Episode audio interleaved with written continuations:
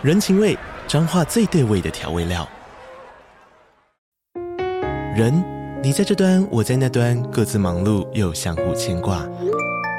情，街角的吵杂声传递温暖与思念。味，是从每一个转角飘出的乡愁。这里是彰化县政府 Podcast 节目《彰化早咖》，我是主持人内克。从彰化大小事各具特色到旅游攻略，透过轻松有趣的访谈，带着大家走进最在地的早咖。准备好了吗？彰化的故事，我们说给你听。以上为彰化县政府广告。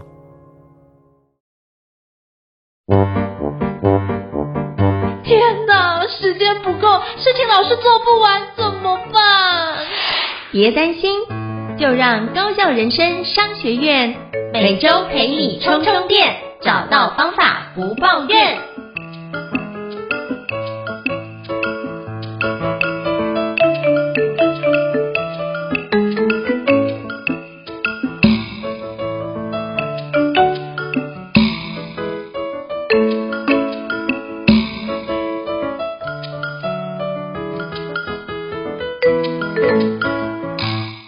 各位听众朋友，大家好，欢迎大家收听高校人生商学院，我是今晚的主持人，电脑玩物的站长伊瑟。今天呢，我们要谈到一位我觉得非常厉害的来宾，他就是音乐家余道昌博士。他最近开了一门线上的课程，这个线上课程的名称，我相信高校人生商学院的朋友，因为我们想要追求高效嘛，我们一听都一定觉得非常的有兴趣。这门线上课程的名称叫做《天才的心智宫殿：音乐家余道昌博士的科学化潜能开发》。我相信会听我们一个这么严肃的 podcast 的朋友，一定都是非常热爱学习、很喜欢学习知识的朋友。相信大家对于道昌老师的这一门天才的心智宫殿，一定很想知道里面到底有什么学习的技巧。那我们是不是先邀请我们的道昌老师来跟我们各位听众朋友打个招呼呢？嗨，各位听众朋友，大家好，我是余道昌余博士，啊、呃，大家可以叫我道昌老师就好了。那很高兴今天能够接受伊瑟的专访。我们刚才也稍微聊了一下，发现其实我们很多想法其实蛮像的，所以今天应该这一集会蛮开心的，把很多有趣。关于特别是学习方面的事情，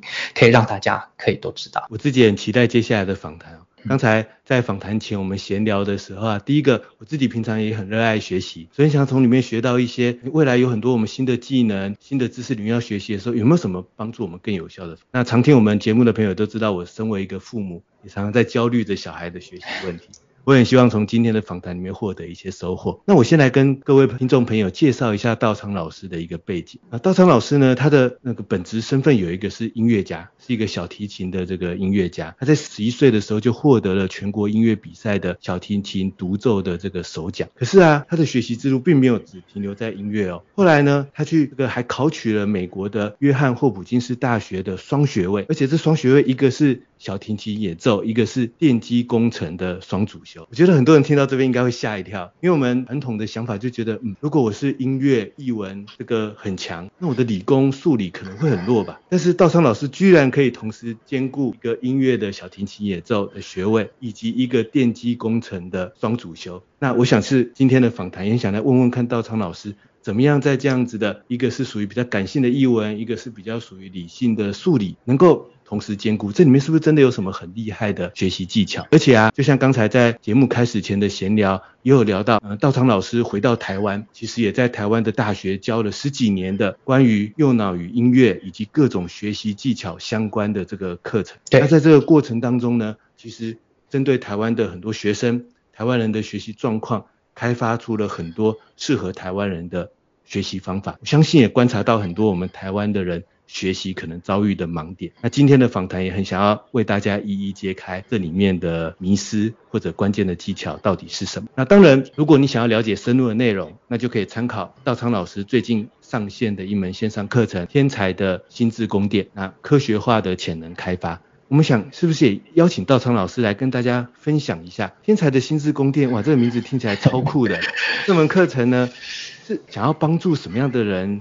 解决什么样关键的问题呢？呃，当初呢，其实我在想办法去建立这样子的课程的时候，其实只是想帮助我自己的学生。那我自己的学生呢，在特别是在回来台湾以后，碰到我发现这些学生都很有心想要学，可是不知道学习的方法是什么。那很有可能是在我们整个教育的系统上来，大家是靠考试的文化，很多时候是考完了就忘记，然后在下一次考试的时候再再恶补一下，然后考完了又再忘记。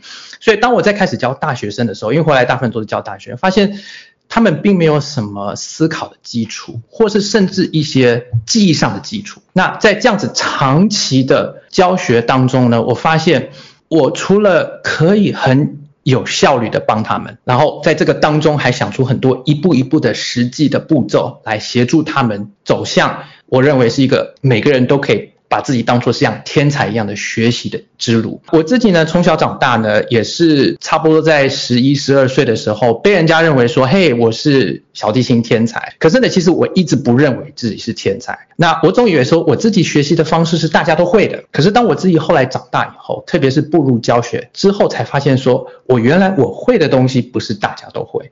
我学习当中会选择使用的方式，或是选择之路，也不一定是每个人都会走。那我还记得说，我小的时候，其实在四年级以前，其实功课不好，我爸妈也很纳闷，因为我很早就表现出在小提琴上可以做很多很多的事情，好，超过一般小朋友的能力。那我在语言上、数学上也都很好，可是为什么每次考试都考得不好？那我自己其实也不太清楚。然后到突然。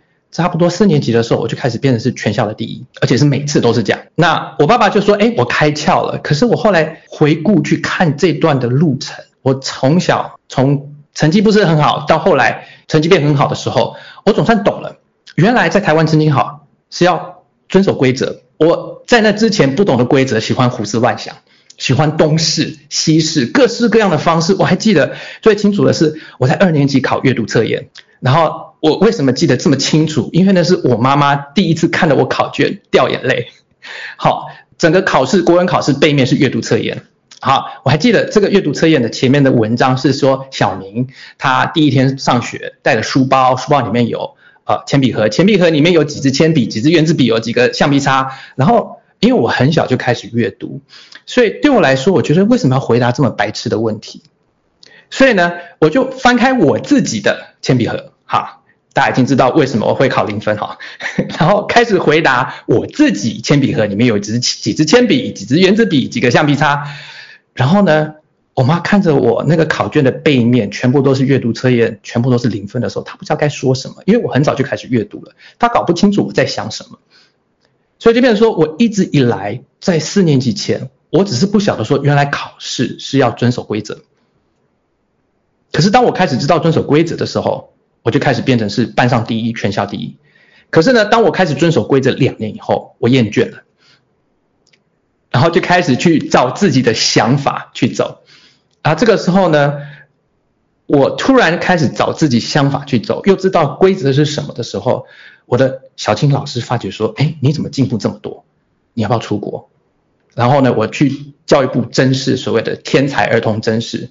那这个除了学科要达到一个水准，我的音乐方面必须要达到某种程度的水准。然后在那次甄试以后，我竟然拿到第一名。那这个时候就有所谓的出国的机会，因为在早期台湾，你没有当过兵是不能随便出国的。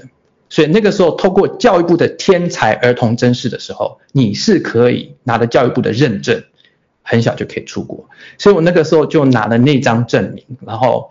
追着我自己的梦，啊、到国外去。然后我还记得我在离开台湾的时候，呃，当然是看着爸爸妈妈家人心里很怪的时候，我妈妈就有问过我说：“你会不会后悔？”然后那时候我记得我很清楚，说我绝对不会，因为我很想离开那个地方，我很想替自己寻求那个梦。所以就变成说我到了国外之后，才发现说原来学习的世界这么大，我在那边迷上了很多东西，啊，我在那边迷上了。跑车、看杂志，好，我迷上了科学。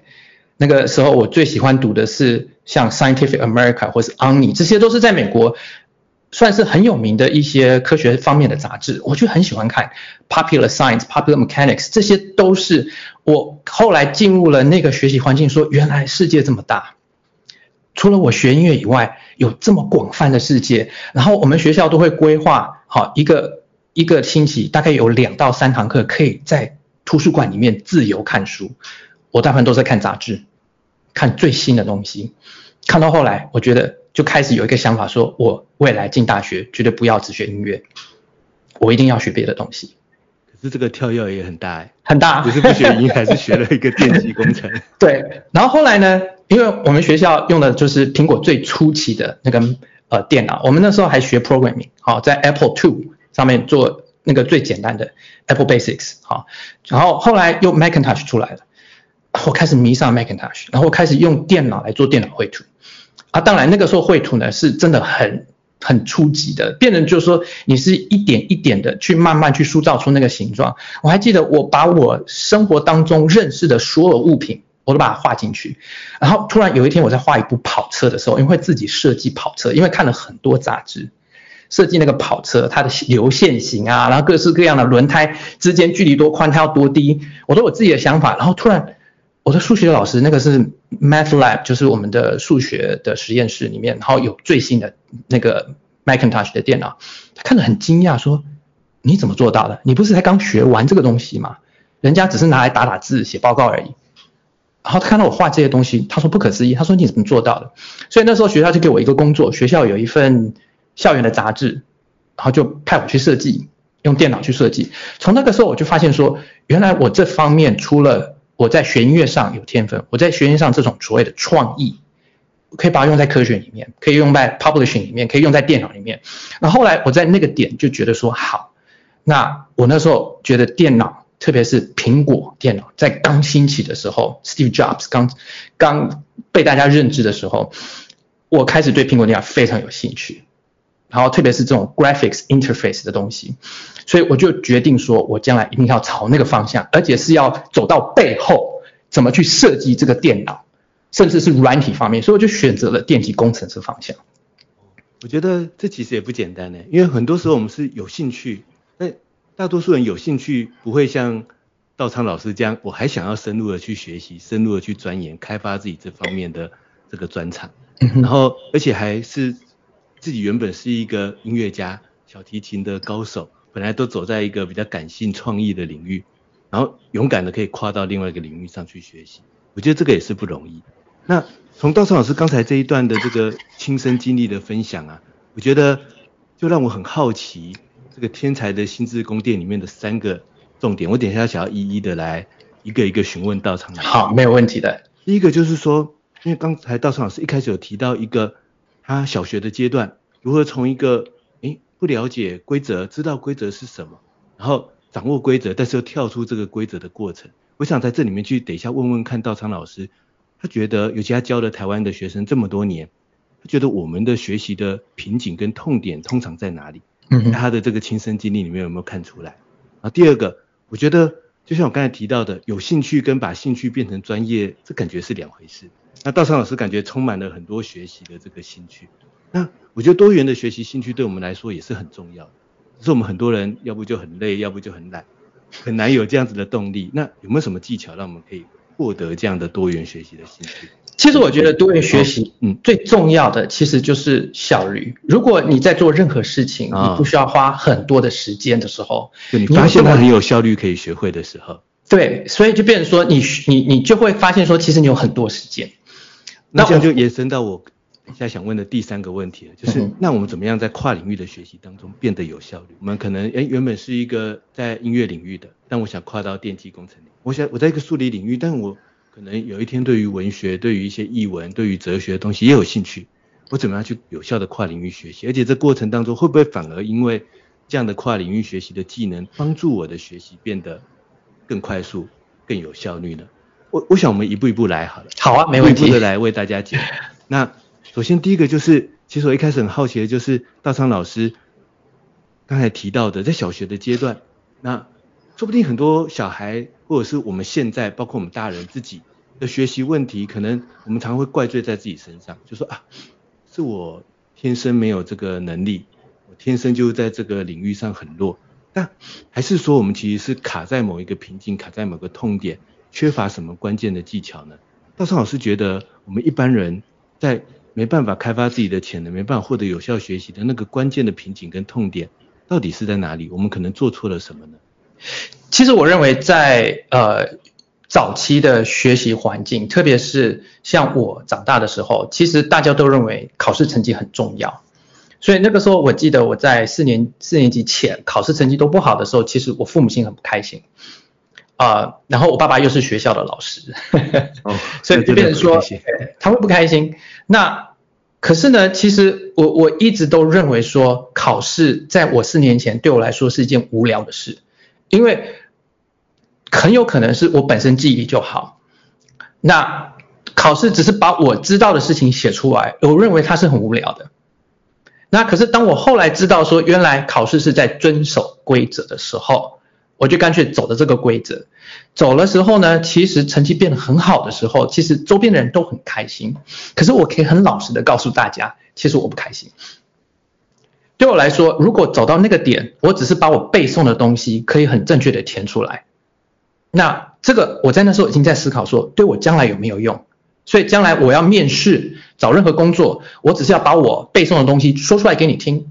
那也许我们未来如果工作环境是这样子的话，也许我们的学习方式是对的。可是后来我自己长大以后进入职场，而且碰到很多各式各样的人的时候，我发现说其实不是这样子。基本上进入职场是在活用你的能力，这个能力是我我们在学习当中可以慢慢一步一步建立起来的。可是呢，当你用考试的方式的时候来评量，很多时候我们得到的结果是错误的。它不一定是评量你的能力好不好，它只是一个很小的区块，某种程度是跟记忆有关。那有些人记忆好，有些人记忆不好。可是呢，我们如果考试都跟记忆有关，为什么不在我们的小学就开始把记忆当作一门课程来教？像我自己。第二堂课就进入第记忆的状态，那当然坊间有很多各式各样教记忆的，我也都认为他们很有效。那我自己呢也是好奇，我我可以跟大家分享，我以前在十六岁的时候，在美国学学习的时候，大概差不多高一高二的时候，看了电视的广告，电视广告呢有在广告说让你有如超人般的记忆，好，我看到那个介绍很惊讶啊，下面坐了五六十个人，他竟然只花了大概。上节目前五到十分钟，这五六十个人名字全记住了。然后想说，我记忆虽然好，可是没到那个程度，我要不要试试看。我还记得我那时候花了 nineteen ninety nine 十九块美金，然后九十九毛，好，然后那个都是美国的一种行销手法，正好在低于二十块美金，我就买了，然后就来看，然后看了以后发现说，哎，这个方法其实是蛮有效的，我就开始尝试。我在尝试的这个长期的这个尝试以后，发现说好起来倒不是我的记忆。因为记忆只是我们思考学习的一个很重要的一块，可是呢，它帮助我是如何思考。我发现我这些学到的东西，一个一个累积起来，我可以前后贯穿的想。而我们的学习当中最最失败的，我认为是很多人学到六年级不会想到一年级的事，很多人学到大学的时候不会想到国中的事。那这个时候，这个所谓的记忆宫殿或心智宫殿开始建立起来的时候，我发现说我前面后面的东西开始贯穿的时候，我发现我的思绪变快了。啊，这个时候思绪变快的时候呢，我也发现说我专注力变好了。我本来学音乐本来就是在照顾专注力，因为从小要照顾到左手右手，看乐谱、听音乐，声音出来要控制它，基本上就是在磨练一种专注力。可是到后来竟然发现说，诶，我的记忆力好的过程这么多年来，我竟然连专注力都变好了。这个时候我才发现说，原来学习是这么有趣的一件事。那我也开始去帮助我周边的一些朋友们啊，或者是发现说啊，他可能在学习上有些困难，会开始协助他们。那这个时候呢，我不但是在自己音乐上得到了更好的一些效率，比如说我学习一个新的曲子，我大概两天就把它背起来了。我先背好它再来练，而不是像人家练了很久才慢慢背起来。我等于走反方向。那这个背谱的方式，在那段时间开始学的东西。我可以跟大家稍微说一下，自己在教学的时候，如果有听众听到了，也将来机会碰到于老师的未来碰到说，哎，我曾经是于老师的大学啊什么学生，你们可以问问看他，于老师在教学的时候谱是从来不看的，可是学生的每一个音我全知道，自己都可以示范出来。我就想说，我怎么做到的？对，我从那个时间点开始，在脑袋的音符没有一个忘记的。那你既然累积了这么多音符，当然绝对不是音符。我以累积的是他们怎么互相影响，怎么互相变成像公式一样的排列，然后到后来这个公式可以放在新的曲子上面，这个就是学习音乐其实很科学的一面。这听起来是不是像是有点像是我们是在不断的在每一次的学习、每一次练习当中，其实要去思考它背后的某种底层逻辑，思考它背后的某些原理原则，找到的时候，它才会变成一个我们真的可以拿出来运用的东西。是，所以我才认为说，其实你学好一样东西，就是所谓一法通万法通。嗯，没有任何一样东西，它的学习方法是脱离正规的学习轨道。正规的学习轨道，我认为是每个人都该知道的。可是，在一个我们学校的环境下，用考试，我不认为考试是一件坏事，只是考试的方式需要做转变，为我们的二十一世纪做转变。我都以前我在大学教通识课的时候，用脑音乐，我都跟学生说，如果你们每个人都有超人的智慧，还有记忆力的时候。学校考试的方式要不要改？如果每次发的考卷每个人都一百分，我们的评量的标准是不是要跟着做改变？每个人都一百分，你你你考试的目的是什么？嗯，所以我我都跟大家说，如果你们每个人的记忆都已经变到好的不行的时候，所有的在上面设计考卷、设计问题的人就必须要重新想说，我要考什么？我是不是要考你的记忆，还是要考你怎么把这些记忆转变成是？有用，甚至是有创意的东西。那这个就是我为什么希望能够把这样子的课程带给所有的人，是因为我认为这是我们未来，我认为这是未来全世界二十一世纪教育的方向。特别是在所谓的 AI 的时代，我们的记忆力已经某种程度是没办法跟电脑比的。嗯。那我也再重申一遍，我教记忆不是在教记忆，我在教记忆是一种前后贯穿的思考方式，嗯，是一种软体的升级的方式。我也认为说，我们人必须要开始朝那个方向走，因为现在真的会被 AI 跟电脑取代。确实是如此，而且刚才听道昌老师的分享啊，我觉得其实这背后确实有一个贯穿的东西，就是像老师提到他小学生的时代，一开始呢，自己其实很喜欢阅读，可是考阅读的时候就觉得这样的题目很无聊。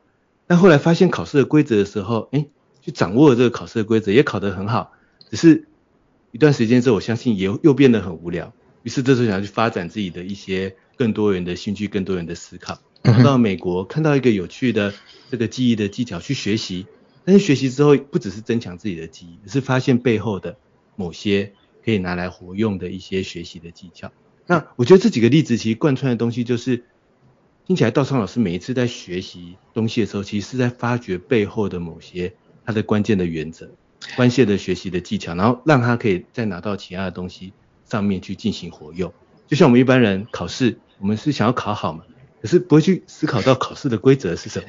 不过确实啊，我自己的经验是认为，你真的要考得好，你必须掌握考试的规则。是没错。那些考得好的人，他们其实不一定是读书读得很用力，而是知道怎么考，那他自然就会掌握这个规则。那掌握规则他就觉得无聊了，他就会去玩下一个，然后重新掌握规则的这个东西。对，其实像这样子的人到后来其实就一直在找新的东西，嗯、因为因为其实当你掌握到考试的技巧的时候，什么都是一样的时候，你会觉得那个新鲜感没了，就像在玩一个电玩一样。你玩到后来，你会觉得那个新鲜感没了。你必须要，就算我要考得好，因为我已经掌握规则了嘛，我就也不用花那么多力气去准备了。某个程度是这样，嗯、我就有更多的余力去再去学新的东西。是不是可以这样子说？是，没错。那刚才道长老师其实一直有提到一点，就是记忆这件事情。那我们刚才提到说，其实我们学习的过程中，这样听起来，我们的很多痛点跟我们的迷失就在于，我们只想学那个东西，却没有去思考背后的某种底层逻辑，背后的某种原则，导致我们好像都在一直很多，一直不断的在，比如说考试就是一直不断的背，然后要学新的东西就是一直努力的去学，却没有办法把它贯通拿出来运用。那我们就从那个道昌老师很擅长的记忆这一点来看好了，那从记忆点这里来看，如果我们要从一个很善于思考的角度来看记忆这件事情，道昌老师觉得我们应该用什么样的角度，用什么样的技巧来掌控自己的记忆呢？那我就还是一样，因为我教的是我是一个音乐音乐人的身份哈，我们我们在背谱哈，它上面都是音符，这些音符呢，基本上大家也知道。哆来咪发嗦拉西哆就是这几个，好，它基本上就是这七到八个音符不同的高低去排列出来，所以基本上它也跟英文字母是一样的，它没有什么太多的变化，它这么子变化还是有一个规则。对我来说，我从小就在一个很复杂的音符系统里面去学习规则。那这里面的规则一旦学到了，你会发现说，原来我一条曲子上千个音符，不是要记上千个音符，在里面要记得就是十几条规则而已。所以我从三岁多到四四岁开始接触音乐的时候，我就一直朝这个方向去磨练自己。而到后来呢，学到了在十六岁学到了这种所谓的记忆的技巧，它某种程度也是，它是在一群里面看起来好像是没有规则当中，你自己去创造规则。所以为什么很多记忆法是用所谓的联想的方式，或是把你平面的东西变成是一个立体的方式，或是可以把它像一个要背的东西说成像故事一样，某种程度你只是把你学到的东西转换成另外一个方式来表达。那我从小学音乐，基本上就是把平面的东西变成是声音。啊，这声音必须要有规则，这个规则还必须要是我自己有想法的规则，还不是乱七八糟的规则。所以也因为这样子，所以变说我很小的时候，我爸妈就发现说我记忆力很好，所以我也建议说，其实，在学习除了语言以外，我们从小到大学的中文，额外一个语言学习英文啊，学习很多人现在学习韩文，像我女儿在学韩文，那学习音乐也是另外一种语言，就变成说，如果你一开始就开始。学习不同的语言，在这语言当中去寻找它的规则的时候呢，对我们来说，我们脑部运作是一个很活用的状态。嗯，所以为什么很多国家很小就鼓励孩子们去学第二种语言？我认为音乐也是另外一种语言，只是它这种语言是某种程度很有公式化的概念，它基本上跟数学很像。就是为什么我学到后来我会想走数理的方向，因为学乐理、音乐之间它中的道理基本上就是数学，而且它不会太难。哇，这个可能一般人想说啊，什么原来音乐跟数学的后面道理是互通的，不过听道昌老师这样解释，又觉得好像真的是互通的，对不对？对，真的是互通的。到后来呢，其实我发现说，很多我早期认识的一些很出名的。呃，像我们以前我在大学约翰霍普金斯大学里面几个很厉害的物理学家的教授们，其实他们背后都有很深厚的音乐背景。哦，这个好像倒是真的有这样的。像爱因斯坦本身也是拉小提琴的，对。然后他自己都说他希望他下一个人生是可以当音乐家的。所以对很多人来说，这两个之间的关系，其实我们一直都把它当作是完全不一样的领域。可是对我来说，我学到后来发现，其实这个领域是越来越像。也就是为什么我想把科学化的概念去带入教学，因为我认为。教学如果用一种所谓的就是我教你接受，可是我没有教你方法，那我教你接受就只能看学生本身的素质了。有些人像我比较会思考，比较会胡思乱想，比较会所谓跳出框架去做一些事情的时候，我也许可以在这样子的环境成长啊。其他人怎么办？我一直以来都认为说，我希望能够把所有的人教成像那些自己可以在中间看到道理的人。我认为这才叫教育嘛，你总不能说教育就是只是教成功的那两三个，剩下叫炮灰啊！我自己教学生向来就是以这个想法，你越不好，我越想把你教好，然后我想尽办法。那我这些课程就是在这十年当中，把我所会的、所碰到的，在国外各式各样天才型的学生，我把他们学的东西，把我自己学的东西，变成是一个很有系统的学习方法，从从最开头到最尾巴。我把它想得很清楚，而且这已经经过十几年的实验，十几年的一直在当中去寻求什么方式是最好的。那这样听起来，其实其中就有一个关键的问题，像道昌老师刚才提到的，就是我们要能够像刚才我有问到，我们要有多元的学习兴趣。那我觉得道昌老师提了一个很棒的点，我们如果学得有效率，我们自然就会有兴趣去学很多更多的东西。道昌老师刚才有提到说，可在这样学习过程中，我们要懂得去找到背后的。不同领域当中可能有共通的一些学习的技巧，共通的学习方法。我们要记一个东西，要掌握里面的规则，我们才能把它记下来。是，但是可不可以举一个具体的例子，或者是就最近也可能一个小小的学习的例子，我们怎么去掌握一般人怎么去掌握那背后的规则呢？我拿一个比较平易近人的方式好了。好，好，很多时候呢，其实我发现说我们在呃学习当中最大的困境其实就是注意力。那注意力呢，其实是呃每一个人从小到大是条件不一样的，不是每一个人都有天生好的注意力。可是呢，注意力却对我们学习上有很大的帮助。比如说今天我在听老师说话，我的注意力飘来飘去，老师说的话就是片片段段的。我智力再好，都不一定可以把这些片片段段的凑在一起。所以我其实我见过很多智商。或是智力很高的孩子，学习兴趣很高的孩子，其实他缺乏的是专注力。那专注力一直以来都变成是我们没有办法当做是一个正常的课程来教。我们通常觉得专注力不好，怪罪小孩，哦，好像觉得是天生的东西。对对。那另外一个。我们现在已经慢慢发现了，它有的时候是跟我们的生理、我们脑部缺乏某种分泌，或是脑部一些神经元的这些排列是跟人家不太一样的，所以就变成说，他也许先天上是需要这样子的辅助。那我再回来台湾教学这这长期当中，也发现说这样子的孩子其实蛮多的。那专注力怎么教？专注力其实可以把它当做像我们平常哈。像练习举重一样，我们可以把它当做是一种重量训练，我们可以把它当做是从十秒钟的专注力变成是十五秒、十八、二十。因为我通常在教学生专注力，第一件事情我是先做测量，他可以撑多久。我自己在台湾大学，我做的平均的测试十八秒，这么这么短啊？对，他就开始飘了，做别的事。但是有些人可以很长，有些人是低于十八秒，有些人是十秒钟就不见了。可是呢，我发现这些十秒钟不见很多，其实是非常非常。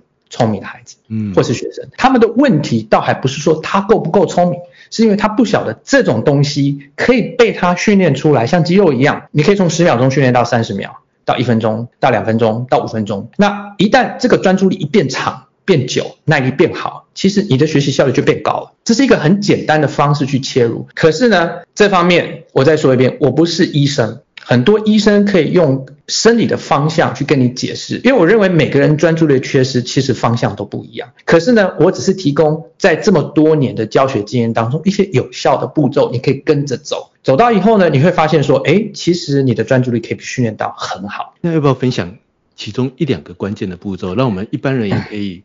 假设我专注力不够好，我可以自己来测量，自己来训练看看呢？好，我认为哈，大部分人对于专注力的一些迷思是你要很专注的做好一样事情。嗯，可是呢，呵呵，我们人不是生来做这件事的。你就想一想，你自己的小孩刚长大的时候，他看到一个玩具玩一玩，他会想做什么？做别的事。对对，他会一下玩这个，一下玩这个，一下玩那个。他的世界越宽广，他看到的事情越多，他接触事情越多，他越想触碰越多的东西。嗯所以我们的电脑到目前为止还没办法跟上人脑，我们电脑那个什么核心再多，还是没有我们的人脑核心多。所以我们的人脑设计不是来专心一样事情，我们人脑是设计来专心很多事情的。所以我认为专注力大家的迷失最错误的，我认为其实就是我们一定要很专注做好一样事情。我确实认为要管理，我是在教如何管理你的专注力，其他的东西。在没有关系，你可以把它管理到，你可以控制住它。这个关掉，这个打开，或是同时全部打开，全部一起用都可以。嗯，那对我来说，学音乐就是在做这件事。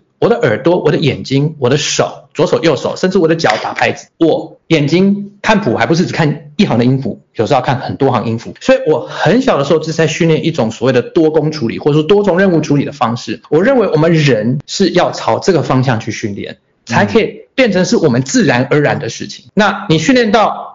就像开车一样，你开车你必须要看左边，要看右边，你不看就完蛋了。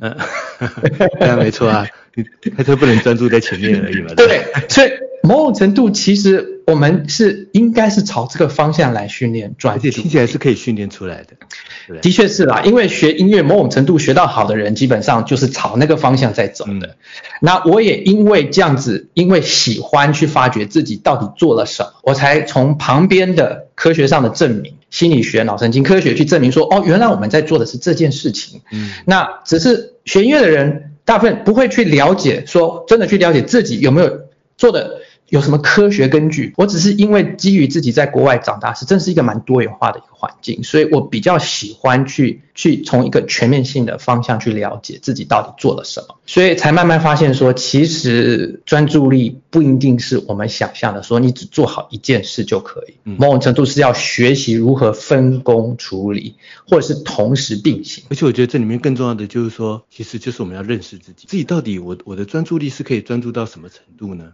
在什么样的情境、什么样的东西上，我可以保持多久的专注力？那我们如何去适应自己，找到一个适合自己的方法？我觉得这应该就有呼应道昌老师刚才前面提到的，就是说，其实关键是在我们要去如何思考，如何思考自己学习背后真正适合自己的技巧是什么？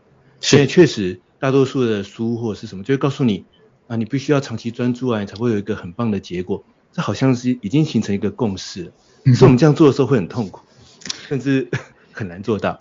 那甚至会被别人贴上一个标签，说你是一个不够专注的。像我自己开时间管理的课程，在时间管理的课程里面，也常常喜欢跟大家分享说，其实专注力听起来是时间管理当中很重要的，但我觉得更重要的不是培养很长的专注力，因为很明显的你在职场，就算你有三个小时的专注力，你也没有三个小时的专注工作时间啊。是没错的，你会被一直打断嘛？然后现在又有很多杂七杂八的资讯，所以更重要的是我们如何让自己去适应一个，比如说分段工作的流程。或者，哎，我真的常常被干扰，我如何去设计一个流程，让自己可以，比如说十分钟的专注，二十分钟的专注，可以有效的推进一个小小的任务，那这样才是一个适合我们自己的方法。嗯、那很多朋友听了就会说啊，可是书不是叫你要变成一个专注专注的人吗？我说大方向是这样没有错，可是我们累积十个十个的小专注，也是一个专注的人啊。是没错，是我们用一个适应自己的方法去掌握背后的那个底层，来让自己可以去有效的学习。我觉得这个。蛮好的，尤其我现在看我的小孩，我常常也觉得，哎，他看世界就是很好奇啊，就是很容易分心去发现其他有趣的东西。嗯哼，是我们应该是压抑他嘛，就说，哎，不行哦，你现在就是背单字，就是只能背单字，看这个就只能 看这个，就就觉得哪里怪怪的，对不对？因为他他那么好奇其他的事情，难道我们不能让他自己去探索一下吗？其实探索是一件对，呃，我认为在十二岁以下孩子是很重要很重要的事情，因为孩子们对于未来的兴趣、他的性向的发展，包括他脑部怎么运作的方向，其实是在这段时间是完成初期的一个模式。那我们如果把每一个小孩都训练成像我们学校希望要的那个模式的时候，大家都会变成同一类型人。而反而让这个社会失去了一种多元化的概念。我们社会真的需要各式各样不同的人，然后这样子的人，不同的人分工合作，才可以达到一个群体的效果。那如果我们把每个人都训练只会考同一张考卷的时候，其实我认为那很那是很危险的一件事。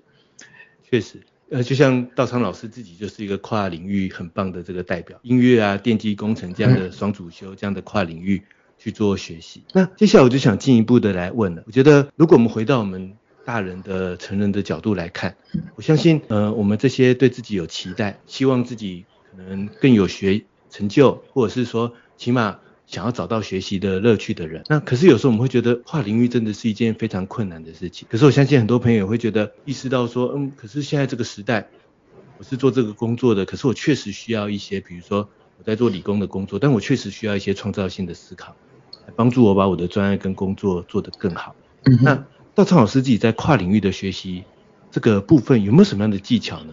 我看到老师的课程里面有提到一个流体智力跟晶体智力，是不是跟这样子的跨领域的学习是有关系的呢？其实其实是非常有关系的哈。流体智力是我们每个人在天生从开始出生以后，差不多到十五、十六岁左右，是一直维持在一个高峰期的这种智力运用。它偏向是直觉性的判断，它偏向是一种单方向思考。嗯、那从那个点开始，我们必须要靠教育的环境，好，这个这个包括父母亲，包括你阅读的书籍，包括学校，包括你接触的所有的朋友圈，我们必须要同时间建立起另外一种智力上运用，这已经是被在心心理学上还有脑神经科学上是被证明的。所以，变成说这种所谓天生直觉性的本领，它有一天会慢慢慢慢的消失。那很多人。其实一直不懂说为什么我小时候觉得很强的能力，为什么到了二十几岁以后，特别是进入职场二十五、二十六的时候，突然发现为什么那种学习任何新的东西，一种觉得很顺利，然后什么都可以快速的掌握到的这种能力，这种智力上的运用不见了。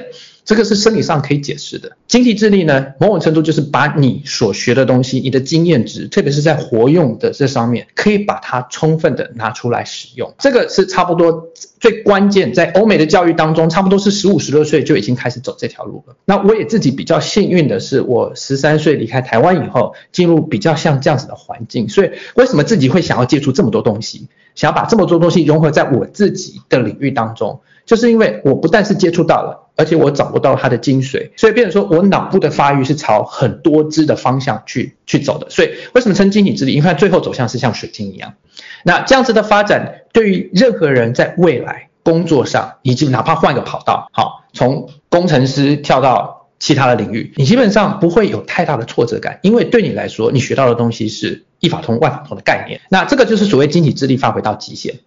那很多在我们台湾教学的这个环境当中，很可惜的，好，我们晶体智力的发展其实是大部分都是到十八十八岁之后进入大学，才让你开始接触到很多的事情。可是呢，你想想，我我们除了联考，大家考完以后都进了大学一年级，想做什么？我自己教的大学生都是想玩一年，玩一年以后再开始。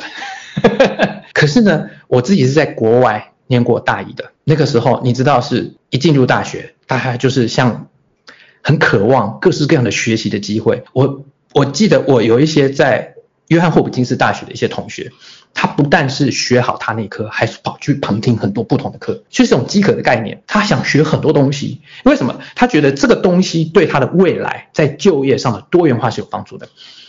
可是呢，这个是不是因为说环境的问题？我觉得是我们考试文化的问题，造成学生到那个点只想做什么？只想休息，太累了。嗯。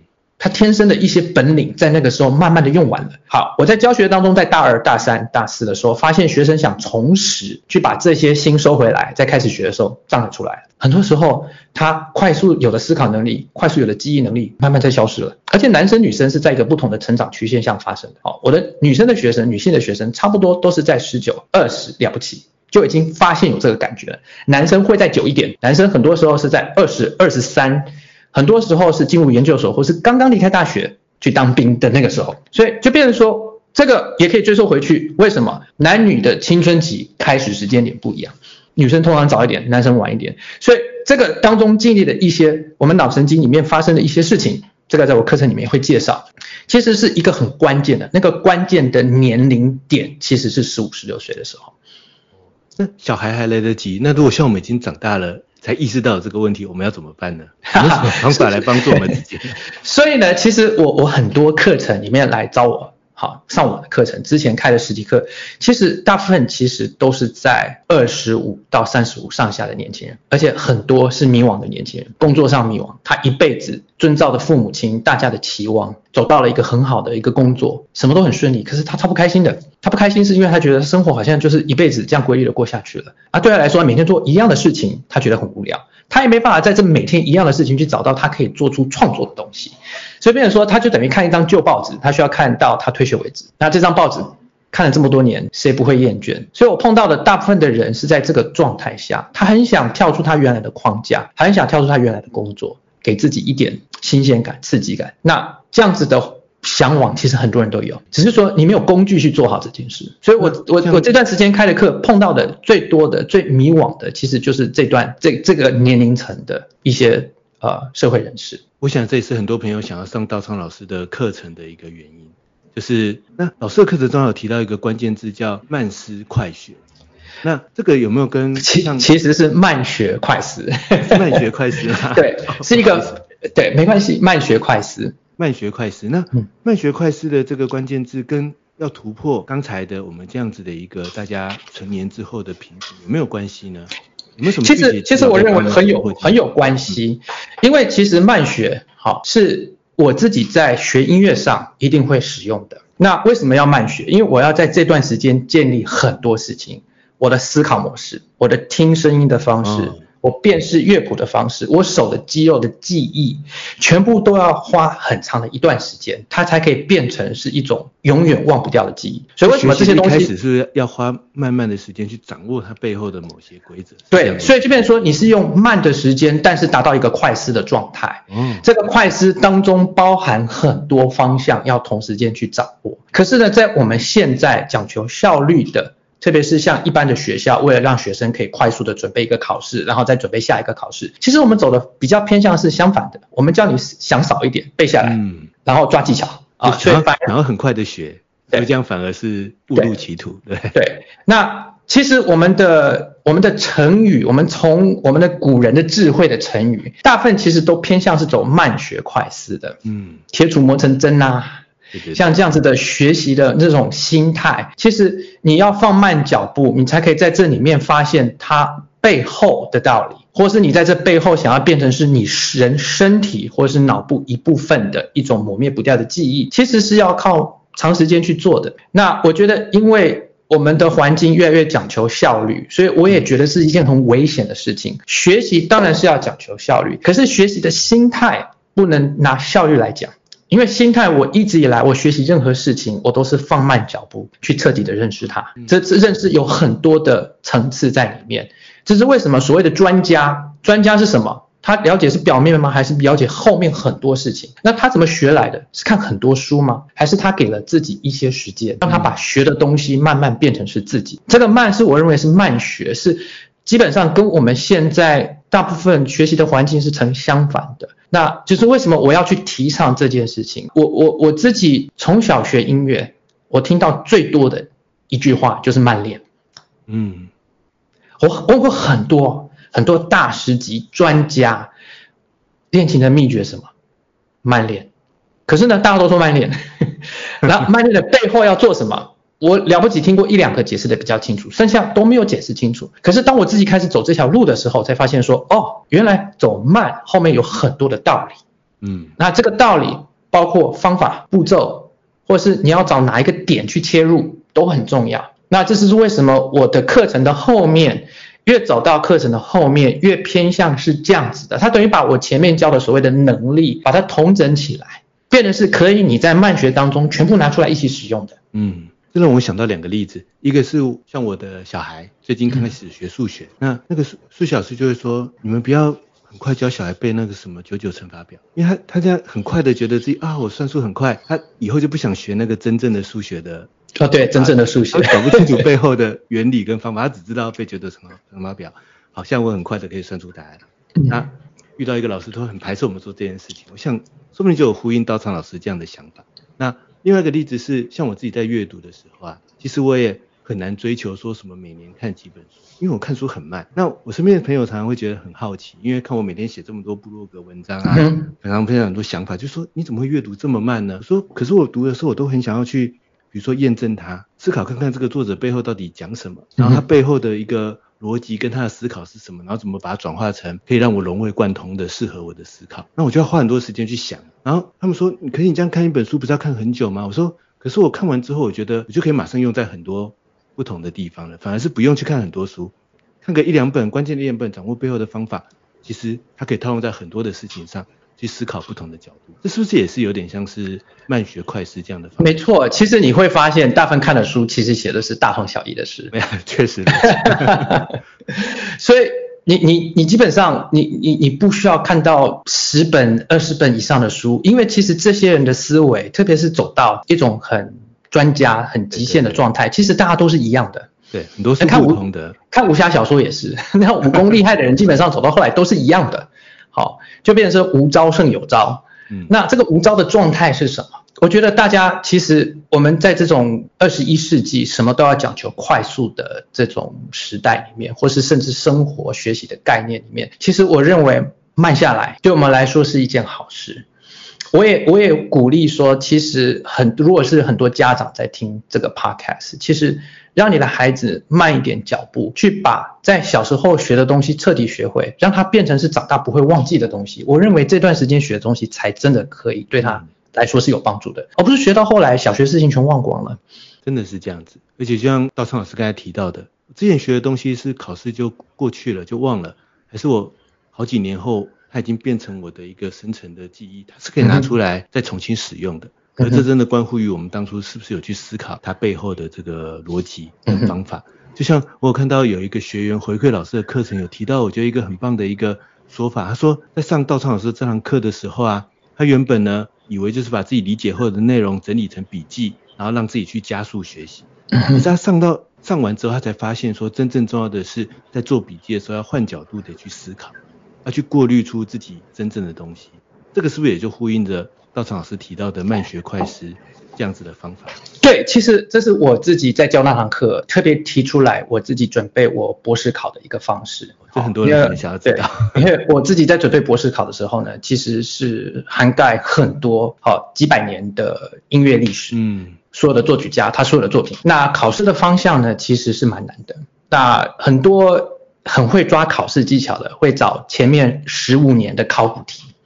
啊，因为考古题考来考去都差不多哈，然后考古题呢，大家分工合作，然后你写五题，你写五题，然后我们大家凑一凑，然后写一写，大家开始背，然后当然背不可能全部都一样，可是最起码那个文章的架构都有了，那个方向都有了。好，结果这件事情被我们校方发现了，在我考试的那一次。他们决定完全不用以前的考古题，全部全新的。所以我记得我在考那次博士考的时候，考卷刚发下来，大概有三分之一人已经走了。而且因为因为他们用背的.他们是用背的，好，所以那我自己是怎么准备的？我有稍微在我的课程提一下，我自己基本上是把我先把相关的书籍全部找来，做了一次很详细的笔记。我想这样子的笔记很多人都会做，而我想教的是下一步，我把这些笔记重新过滤了两次，这个两次我都换一个角度去过滤，比如说第一次完全是一个学习者的状态。看着这个，然后第二次把自己当作是解说者，我要把这些东西浓缩起来，变成是精华。然后呢，再来，我再换一个方式，好，这个精华要变成是稍微能够。不同的题目可以相关在一起，反而写得更多。等于说，我找到那个点的时候，我开始变成所谓的专家了。我可以把这个跟那个连在一起。那这个三个过程，我只是那次想尝试这样子的准备方式，因为我听人家说准备这样考试要准备一年以上。那我用这个方式呢，三个半月我就去考了。嗯。然后考的时候呢，我记得我在写考试的时候，因为考两天，呃，早上三个小时，下午三个小时，等于是一天六个小时。然后这个六个小时要写很多很多的东西，然后发下来的东西就是一个谱，他没有做，他没有作者，也没有取名。然后你要用你的观点去分析这是谁写的，然后你有什么证明？那这里面写一个谱例只有三十分钟，所以我们三个小时里面要写到六个。这个当中我发现我。不但是手停不下来，就是那个那个脑袋就是像已经文章串串联好自己跑出来，连我本来不想记得这些所谓的日期，每个作曲家的出生年月我都把它写下来了。然后我记得，记得都记下来了。对，不想记得都记下来了。然后我记得我考完的时候，我我大概隔了两个礼拜去问我的指导教授说我考怎么样，他直接说 You need to ask。他说我是每一个都过关。那我才晓得说原来这样子的学习方式这么有效果。其实我我也不是说。想要表现自己有多强，其实我都是拿自己来做实验。嗯，我只想实验看看这样的方式好不好，结果没想到这么好。所以之后呢，我自己在教导我自己在国外的一些学学生要准备这样考试的时候，我都请他用这个方式。哦，那大家如果想要知道这个方法是什么，那就记得要去参考一下道昌老师的《天才的心智宫殿》啊，音乐家于道昌博士的科学化潜能开发的这一堂线上课程。访谈的最后，我们还是回到我们的线上课程。前面呢，我们分享了很多道昌老师的这个学习的一些关键的方法，以及帮大家突破一些学习的关键的迷思。说我们学习的瓶颈在哪里？怎么解决注意力不集中的问题？啊，流体智力跟晶体智力是什么？我们为什么缺乏晶体智力？然后慢学快思如何帮助我们更有效的学习？甚至最后分享了一点准备考试的这个技巧。那当然更深的内容，我们就来要看看。欢迎去报名道昌老师的天才的心智宫殿。但是我想说，也邀请道昌老师针对这一堂线上课课程，有没有什么我们刚才没有谈到的特色，或者老师特别想要跟听众分享的特色，可以帮我们补充一下呢？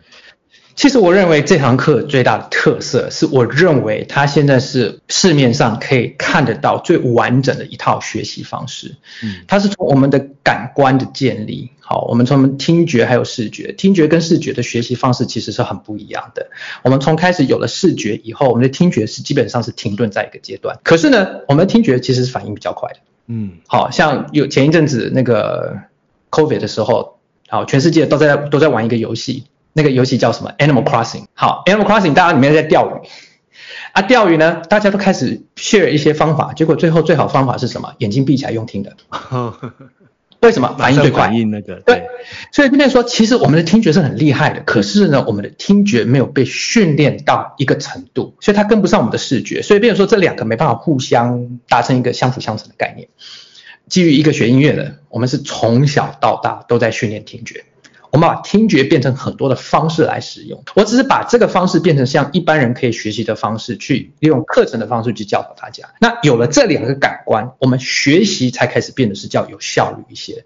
所以我是从这个点去建立一个基础，然后慢慢从记忆力、专注力到晶体智力的开发，怎么去建立，在什么年龄去建立，用什么方法建立比较好。再后来后面碰到的是学习上的瓶颈，像是情绪上的问题。好。再来，另外学习最大的瓶颈其实是叫效率。这个效率可以利用什么方式来达成？好，像笔记我们该怎么去学？独立学习该怎么去达到？那学习的效率，所谓科学化的学习又是什么？那到最后呢，短短的一点点的时间，我有稍微介绍一下一些学习的心态，在未来该怎么去做，就是所谓的慢学快思的概念。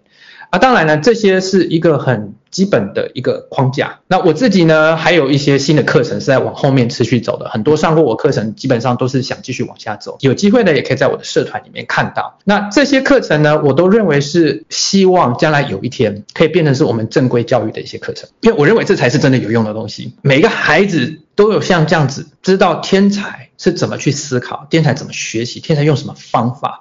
如果每一个孩子都有这样子能力跟方法的时候，我们的教育会不会改变？当然会。你出一份考卷，大家都考一百分的时候，教育就要开始想说，我要用什么方式来让这些孩子可以区分。我的希望从从开始回来台湾教学的第一年、第二年开始，就是希望说有一天可以靠自己愚人的想法，哦，愚愚钝的愚人的想法，用自己的智力去慢慢改变整个大环境的想法。那我推动这项的课程，基本上也是朝这个想法去走，因为我认为能力教学是未来的趋势，只是台湾要不要跟上，我们教育环境要不要跟上，要什么时候跟上？我认为一有一天一定会跟上，可是那个时间点晚了，对大家来说都不一定是好的，就很可惜。对，对，很可惜，因为给我教过的学生基本上都知道这个的好处，他们也说不出来要怎么去跟人家解释这样的事情，所以我才想说，好，那我干脆把自己的课程变成是一种社会人士、家长、工作、学生们都可以来参与的一种课程，并且在线上的环节里面就可以去学会。或者是了解这些具体的技巧到底是什么？这样听起来，这门课程其实非常适合，当然有学习需求的学生，嗯，或者职场的人士，但是我想要克服我的学习或者自我成长的瓶颈，那应该也很适合像是家长或者是老师，我们需要去带领某些人来学习的时候，我们。提早学会这个方法，不只对自己好，对我们的下一代，对未来的这个世界跟社会，可能也会更好。这是绝对的。就邀请大家可以去参考我们道昌老师的《天才的心智宫殿》这一堂线上课程。那线上课程的详细资讯以及我们节目专属的折扣码，都可以在我们 Podcast 节目的这个简介的资讯栏位，我们会放在上面，大家可以去那边参考。那道昌老师也有一些自己的社团，自己的一些相关的网站，我们也会把相关的资讯。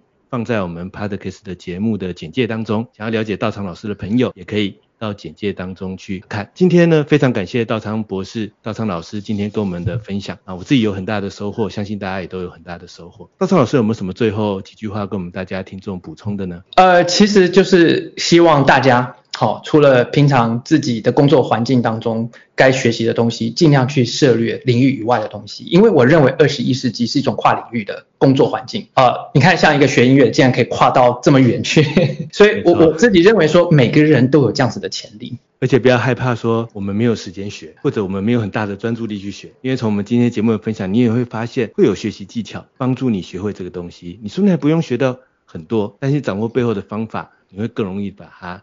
在慢学快思的过程中，好好的把它运用出来。好，那我们就很谢谢道昌老师今天跟我们的分享，也谢谢大家的收听。有兴趣的朋友也欢迎追踪订阅我们的高校人生商学院 Podcast 的节目。我是电脑玩物的站长伊瑟，谢谢大家今天的收听，谢谢大家。好，谢谢谢谢道昌老师，大家拜拜。高校人生商学院，掌握人生选择权。